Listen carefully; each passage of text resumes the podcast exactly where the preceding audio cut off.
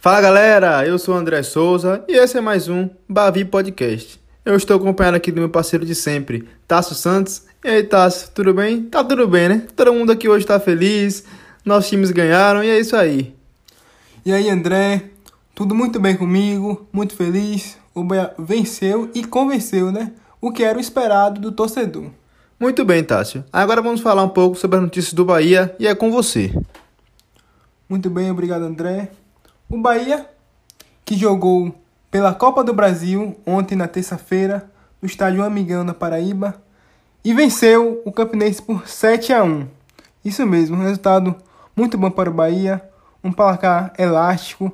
O Bahia conseguiu vencer e convencer o que o torcedor estava esperando, pegar um time que é muito inferior ao Bahia, tanto tecnicamente, fisicamente e até em questões financeiras, que espera que o Bahia triunfe, né? Como triunfou em cima do Campinense.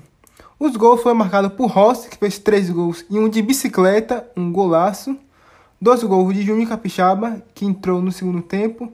Um gol de Gilberto e outro gol contra, do zagueiro do Campinense. Falando um pouquinho como foi o jogo, no primeiro tempo o Bahia entrou meio sonolento, meio apático. E nisso resultou num gol do Campinense. O Campinense saiu da frente do, do placar, em cima do Bahia. E aí que fez o Bahia acordar, né? Porque a zaga do Bahia sempre dando problema. Foi um bate-rebate na área. Sobrou camisa 10, Cadu, do Campinense. E ele fez um gol. Numa dormida da zaga do Bahia, né? Principalmente do zagueiro Juninho. Logo depois do gol, aí que o time do Bahia acordou, né? Resolveu jogar, resolveu propor jogo. E aconteceu o que o torcedor espera. O Daniel e o Rodriguinho buscando o jogo, articulando o jogo, tentando criar jogadas com bons passes, bons lançamentos. E foi assim no primeiro gol, num passe de Daniel, uma cavadinha, Rossi dominando o peito e virou a bicicleta, um golaço. Isso se iniciou a virada do Bahia. Depois daí o Bahia conseguiu amassar, vamos falar assim, o Campinense foi para cima com tudo. Muitas jogadas pelo lado do campo, com Rossi, o Nino Paraíba. O Gabriel Novaes, que fez uma boa partida, se apresentou muito bem para o jogo. No primeiro tempo ele jogou mais como um ponta, no segundo tempo já mais centralizado. O Matheus Bahia também fez uma boa partida. O Bahia começou a jogar com infiltrações, sair velocidade. E a defesa do Campinense só observava, só aceitava o ritmo que o Bahia estava impondo no jogo. O Bahia logo fez o 2 a 1 depois do empate. Outro gol de Rossi na saída em velocidade. Ainda no primeiro tempo, ainda houve o terceiro gol, que foi gol contra. Um lance que o Gilberto chutou e o zagueiro espirrou o taco, né? E a bola acabou entrando. O Bahia, né, depois desses dois gols no primeiro tempo, também abaixou um pouquinho o nível. O que a gente pode dizer dessa partida foi: quando o Bahia quis, o Bahia jogou e fez o gol. Isso que não pode acontecer. Só jogar quando ele quer. Tem que entrar ligado desde o primeiro minuto do jogo, fazer um bom jogo durante todos os 90 minutos. O Bahia tem que entrar ligado, querendo ir para cima. Não é fazer um, dois gols e se recuar, baixar o nível, o ritmo, não. Com a equipe que jogou com o Fogo uma equipe inferior, tem que ir para cima e fazer como fez. No segundo tempo houve algumas mudanças. O time perdeu um pouquinho de ritmo, mas continuou. Sempre jogando em velocidade, pelas laterais, Rodrigo se apresentando bem. O Gabriel Novaes, como eu falei também, sempre puxando boas jogadas em velocidade. Rossi, que fez uma partida espetacular. Fez seu terceiro gol ainda no, no segundo tempo. Júnior Capixaba que entrou e meteu dois gols. Um golaço que ele dominou no peito. Limpou e chutou no ângulo, um golaço. Ele fez uma boa partida, Júnior Capixaba, né? que tem suas deficiências no sistema defensivo, mas é sempre útil no ataque. Às vezes ele faz um pouquinho mais, já se mostrou que seu lado forte é no ataque. E aí foi só o Bahia conseguindo tocando bola, jogando em velocidade e o placar veio. Acabou os 7 a 1. Era o que o torcedor esperava. Depois do ano passado, que foi eliminado pelo River do Piauí nessa mesma primeira fase, foi um vexame, vamos dizer assim. E foi um resultado para ganhar confiança, né? Que o próximo jogo é o Bavi. Então, um resultado bom como esse, um 7 a 1 é para botar o ânimo da equipe lá em cima, um placar para ganhar confiança a equipe para chegar forte para o clássico do sábado. Agora vamos passar para André, trazendo como foi o jogo do Vitória. Faz o pique CBF. Após o Vitória vencer o Águia Negra, o Rubro Negro está classificado para a segunda fase da Copa do Brasil e irá enfrentar o Rio Branco do Espírito Santo. É, muito ao contrário do que o Vitória jogou contra o Ceará, conseguiu criar boa chance de gol. Também dominou o jogo durante as duas etapas. É, vale destacar as atuações do atacante David e do goleiro Lucas Arcanjo, que foi muito bem, muito seguro no jogo. O David aproveitou bem é, os espaços que o Águia Negra ia cedendo e, e, nessa ele conseguiu fazer gol da vitória. É, e no último programa, para quem acompanhou, eu tinha falado que o Yuri não podia ser titular da meta do Esporte Clube Vitória. Eu acho que o Rodrigo Chagas me ouviu, hein? Porque ele escalou o goleiro Lucas Arcanjo, que fez uma grande partida, um goleiro muito seguro e com defesas pontuais para o Vitória garantir o placar do jogo. Também vale destacar o atacante Igor Gatatal, que fez uma ótima estreia e acabou dando assistência para o gol de David. O, o Vico que se cuide, hein? O Vico tá devendo muito, não tá, não tá jogando lá essas coisas. O Catatal entrou muito bem e pode tomar a vaga dele no ataque. Mas a gente, a gente sabe, o Vitória é o Vitória. Nem todo time teve uma boa atuação. O volante João Pedro, que foi expulso no segundo tempo de uma maneira infantil, que ele não pode ser expulso da maneira que ele foi.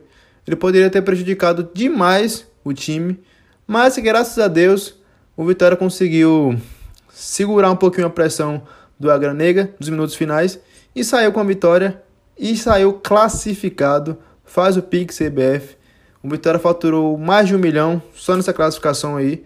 E agora esperar para a segunda fase para garantir um pouco mais de dinheiro para os cofres do, do clube que está precisando. A gente sabe que o Vitória passa por dificuldades financeiras e qualquer dinheiro que entra agora nos cofres da, do Rubro Negro Braiano já é uma ajuda ótima. Agora vamos falar um pouco sobre o Bavi. O Bavi que vai acontecer neste sábado, válido pela Copa do Nordeste, no Barradão, no Santuário. É, o Bavi, o Vitória ainda não, não iniciou a preparação para o Bavi. Vai começar a preparação para o Bavi, acredito que nesta quinta-feira. O time vai começar a treinar e o Rodrigo Chagas vai definir o provável time para enfrentar o rival. É, o presidente Paulo Carneiro, que já tinha falado que o Ronaldo iria jogar o Bavi, hoje ele já mudou de ideia. Acabou dizendo que se o, se o Ronaldo não renovar, ele pode ficar de fora do Bavi. Por quê? Porque o, o Ronaldo, o contrato dele, o goleiro Ronaldo, né? O contrato dele vence no final dessa temporada. E ele tem processo de renovação. E a mesma coisa que aconteceu com o Léo Ceará no ano passado, que não estava renovando e o, e o, presidente Paulo Carneiro deixou um pouquinho de molho, ele está fazendo com o Ronaldo. Então, se o Ronaldo não renovar, ele vai, pode ficar de fora do Bavi. Mas pelo menos o torcedor pode ficar tranquilo que o Lucas Arcanjo fez uma ótima partida e pode confiar. Eu prefiro muito, mil vezes ele do que colocar o Yuri, que não foi bem contra o Ceará e não passou confiança nenhuma. Vamos falar agora um pouco de transferências. É, o goleiro Ronaldo não renovou ainda. Por quê? Porque ele está sendo especulado no Palmeiras. Algumas especulações dizem que o Palmeiras está atrás do goleiro Ronaldo. É, em áudio vazado pelo presidente Paulo Carneiro, diz que os valores são bons, são atrativos para o clube e que um dinheiro que o Vitória pode ganhar e aí o, vai, o clube vai ficar um pouco mais, mais leve, vai conseguir pagar as dívidas, vai conseguir ter uma boa renda com essa venda, mas ainda não sabe se é certo, se já está certo. É, são só especulações que o Ronaldo pode ir para o Palmeiras. Vamos agora falar também sobre as transferências do Esporte Clube Bahia. Vou voltar agora para você, Tássio. Muito bem, André. Antes de falar um pouquinho das transferências, vamos falar da preparação da equipe do Bahia para esse clássico, para o Bavi.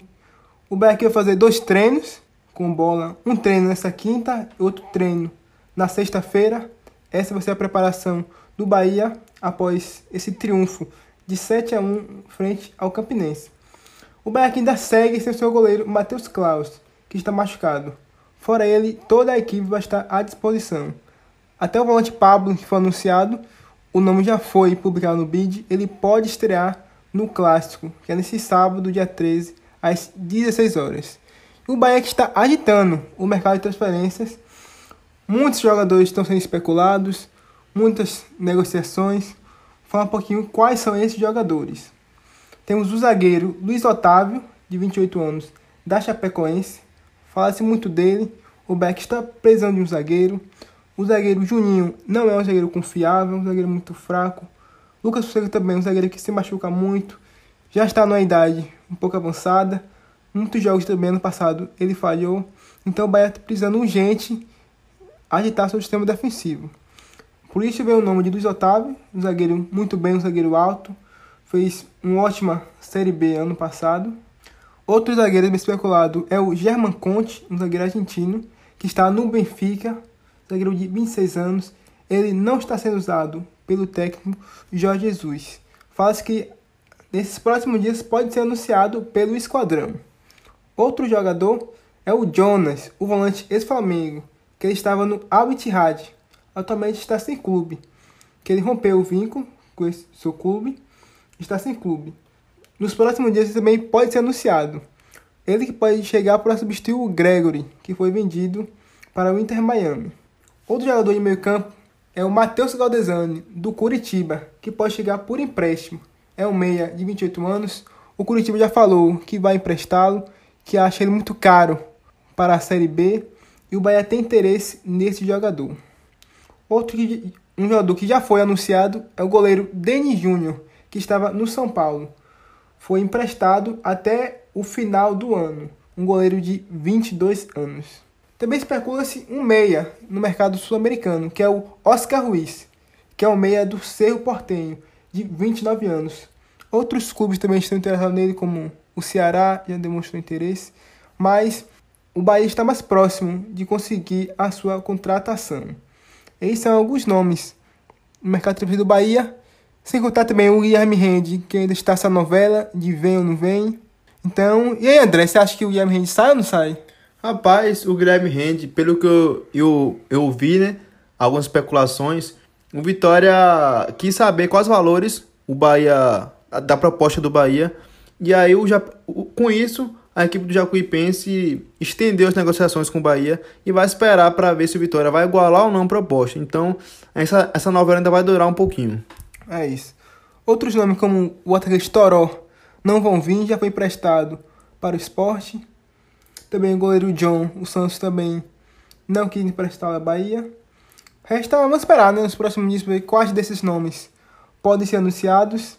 Muitos nomes eu acho bons, como o zagueiro Luiz Otávio, um zagueiro que eu gosto muito. Ele é muito bom na bola aérea, pode ajeitar esse sistema defensivo do Bahia. Também o Matheus Galdesani, meio do Coritiba, é um jogador muito marca bem, sabe chegar ao ataque, tem bons espaços, cobra o escanteio muito bem, pode acrescentar muito esse time do Bahia.